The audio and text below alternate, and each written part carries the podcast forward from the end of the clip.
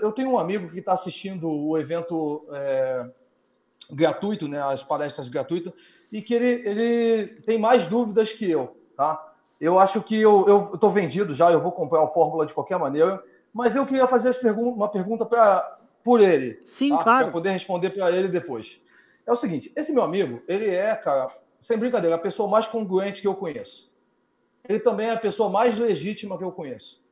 E ele vive por uma causa muito nobre. Ele é um teólogo.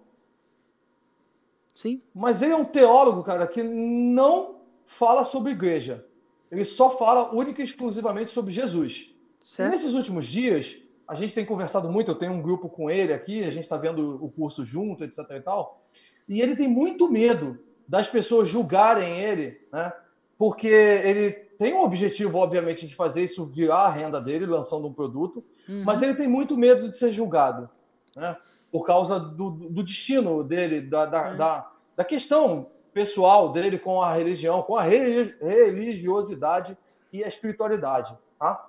Eu queria saber se você tem algum conselho para ele poder tangibilizar é, o curso dele, porque ele tem muito medo é, de fazer isso e ele, ele, tem muitas dúvidas. Eu fico tentando responder o tempo todo, hum. mas eu tenho certeza que eu não sou é, a pessoa é a melhor pessoa do mundo para poder ajudar ele com isso também. Então, eu posso. Você tem alguma dica? Eu posso. E ó, uma certeza para todos vocês que estão aí que vocês vão ser julgados. Não é só ele que vai ter esse privilégio, não, só porque ele é teólogo e fala de religião. Todos nós vamos ser julgados. Eu sou julgado. O julgamento, essa coisa vai sempre acontecer. E aí a minha dica para você é, independente se é o bicudo, independente se é esse teólogo, né, tem vários cursos na espiritualidade. Ele só a única pessoa que é capaz de te afetar nesse julgamento é você mesmo. E demora um tempo para a gente sacar isso.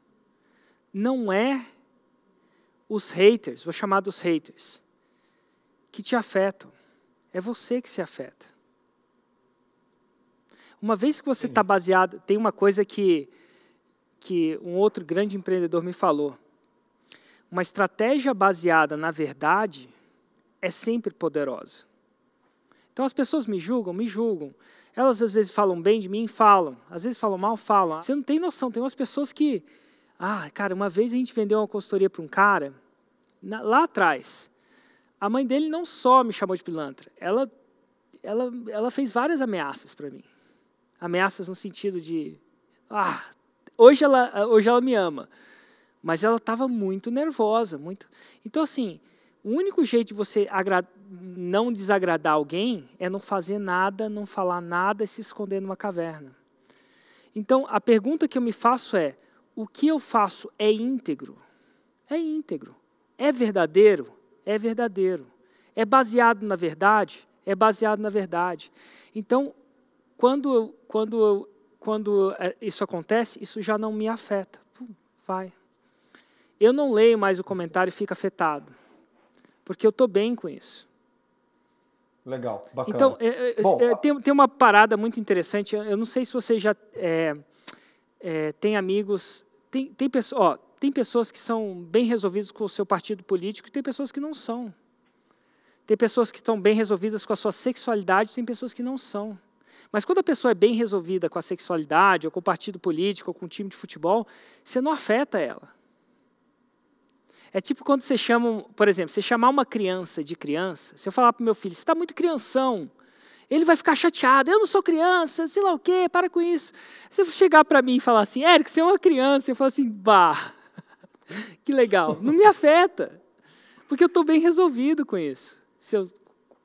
Então, a única pessoa, quando, quando você sentir num comentário e aquele comentário te afetar, não é o comentário que está afetando você, é você mesmo tem alguma coisa que você não está bem resolvido, não é o mercado. Porque o mercado sempre, às vezes, vai reclamar. Meu, se você tem um condomínio, alguém reclama de alguma coisa nesse condomínio. Eu fiz um casamento, né? na festa do casamento, alguém reclamou da festa. Juro por Deus.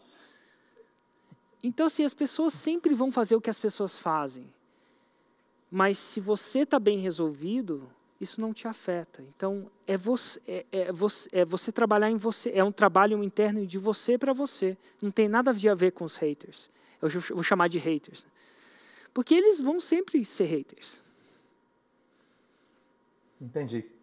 Bom, bem então, legal. o que afeta ele não é as pessoas criticarem ele. Tem alguma coisa que ele não está seguro. Com ele. É ele com ele, não ele com a audiência. Você está entendendo? Uhum. Porque nem que ele fosse o Mahatma, nem que ele fosse o, o é que eu não vou falar o nome porque isso pode, nem que ele fosse o mais puro dos mais, cara, pensa bem, Jesus Cristo. Dá, vou, vou entrar no assunto, desgraça.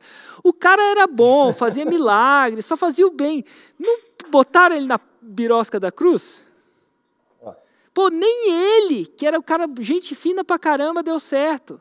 Ah, não precisa muito tempo, não precisa nem, nem, nem para Jesus. Pensa no, nos Beatles, vamos lá. Pô, os caras trabalhavam, faziam música. Na época que fazia música, eles faziam. Você viu quantos discos eles fizeram?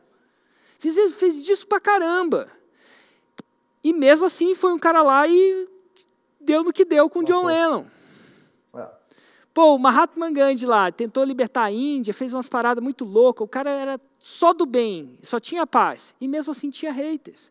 Então, assim, se nem Jesus, nem o Gandhi, nem o John Lennon conseguiu viver sem hater, imagina o seu expert. Quem é ele? Legal. O Érico Rocha é a mesma coisa. Então, enquanto você está bem com você mesmo, acabou. Aí você vive assim, ó, tranquilo, ó. não te afeta mais.